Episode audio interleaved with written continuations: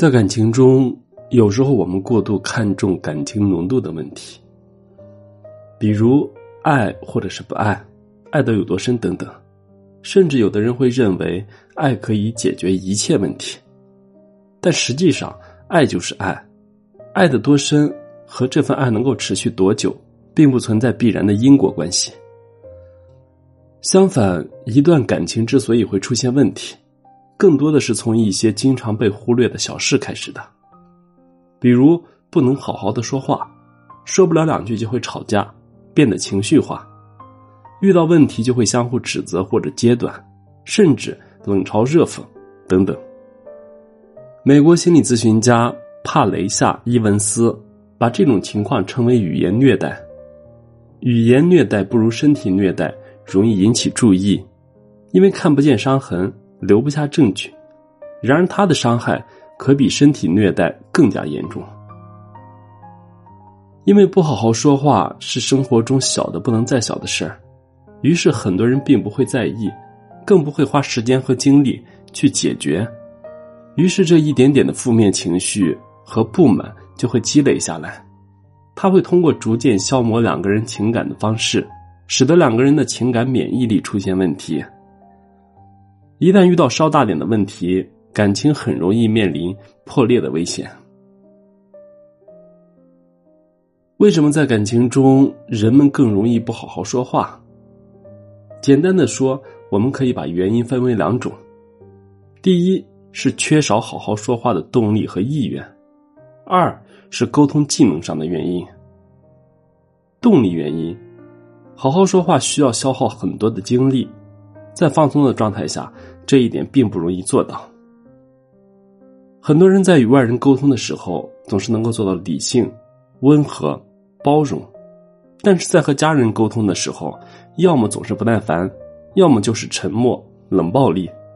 之所以会有这样的差别，就是因为两种沟通的情境不同。在与朋友、同事等非亲密关系的人交往时，因为不够了解。同时，沟通中会存在很多不确定性。为了沟通的顺利，也为了达到自己的目的，我们会调动自己所有的心理资源，包括理性和感性，来确保沟通的顺畅。这样的沟通展示出来的姿态可能很放松，但是内心是处在一种紧张的状态，因为不自觉的会承受一定的压力。但是回到家中，我们的心理会调整到一种。彻底放松的状态，希望可以放下心理上的防御和面具，真正的做自己。当两个人都想做自己，都在用感性的心理状态进行交流的时候，遇到分歧时变得情绪化，就是一种很正常的现象了。而在感情的初期，之所以很少出现这种问题，是因为当时两个人都想展示自己最好的一面。当两个人都想展示自己的好。和积极的一面时，一方的付出会引来另一方更多的付出，沟通就会处在一种良性循环中。但是随着感情的深入，各自的缺点和不足开始暴露。当两个人开始向对方表达不满时，争吵和指责就会引发激烈的反击，这时沟通就会处在一种恶性的循环状态中。因此，爱多深。取决于两个人沟通中的良性循环有多深，而爱能够持续多久，则取决于他们在沟通中处于恶性循环的时候，能否及时制止并扭转沟通的方向。沟通技巧因素，不能清晰的表达自己的真实感受。生活中，我们经常会发现这样一种状态：当一个人不高兴、有情绪的时候。他们很少简明扼要的表达出自己为什么不高兴，相反，他们会通过模棱两可，甚至是杂乱无章的方式表达自己的感受，同时扯出其他很多相关问题，甚至不相关的问题，将问题变得更加复杂。结果，他们的谈话常常偏离主题，从当前的问题扯到很多旧账中去，沟通完全失去了解决问题的本质。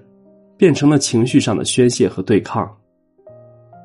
很多人只想表达自己，而不善于倾听对方的真实想法。沟通在本质上是双方交流各自想法和感受，然后达成共识。但是要达到这一点并不容易，因为只有两个人都足够克制，心态上也足够平衡，并把注意力都放在解决问题上时，才能够实现。但在感情中，长久的相处不可避免的会让两个人都感受到各种不满，甚至是委屈，并且认为自己的委屈对方是看不见的。因此，当遇到问题的时候，人们会本能的急于表达自己，用情绪化的语言刺激对方，让对方真正了解自己的感受。在这种情况下，很少有人能够安静下来，认真倾听对方的想法和感受。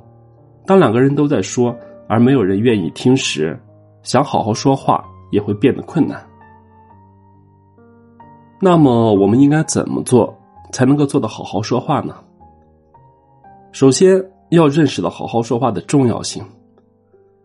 有的人认为，只要两个人感情深，其他问题都不重要，甚至认为讲究沟通的方法和技巧是一种不真诚的表现。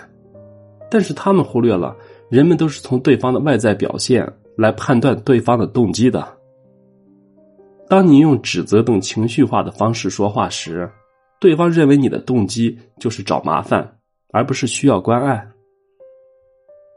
因此，好好说话其实就是在照顾对方的感受，让对方直接感受到你的爱，而不是还需要用理性来思考你是否还在乎他。其次，表达时要学会提供完整的信息。人都是认知吝啬者，也就是说，在交流和沟通的时候，我们都不喜欢太多的思考，而更喜欢用直觉和所谓的第六感来进行判断。因此，如果表达时过于含糊，很容易被误解。在这种情况下，尤其是在一些很重要的问题上，要学会完整的解释我们对事情的看法。这个完整主要包括如下的信息：我们观察到的客观事实，我们的想法，我们的感受，我们对事情或者是对方的期望。通过以上的信息，就可以完整的描述究竟发生了什么事情，我们的感受是什么，又是怎样看待这件事情的，以及我们的愿望和目的是什么。通过完整的表达自己，可以有效的减少很多不必要的误解和冲突。最后，越是简单的事情，我们在意识上就会越容易忽视，而这些被忽视的小问题，在积累到一定程度后。就会对我们的感情造成意想不到的伤害。真正懂得生活的人，往往都是那些重视和懂得处理日常琐事的人。好好说话的人，才是真正懂得生活的人。